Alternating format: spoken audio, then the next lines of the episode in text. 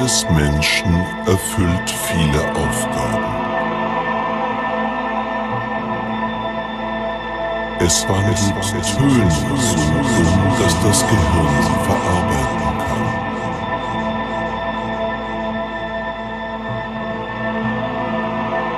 Und es sagt uns an, wo oben und unten ist. Erst wenn das Ohr etwa bei einer Krankheit nicht seinen gewohnten Dienst tut, spüren wir, was uns fehlt.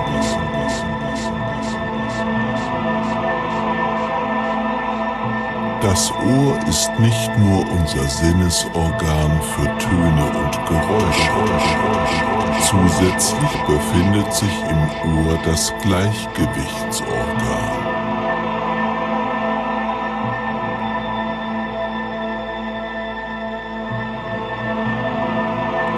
Innenohr ist vollkommen in den Schädelknochen eingelassen und setzt sich vor allem aus zwei Teilen zusammen.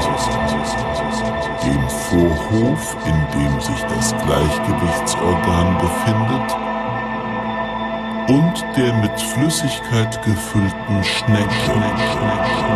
In ihr sind die Sinneszellen untergebracht, Schallwellen Nervensignale umwandeln und ans Gehirn weiterleiten.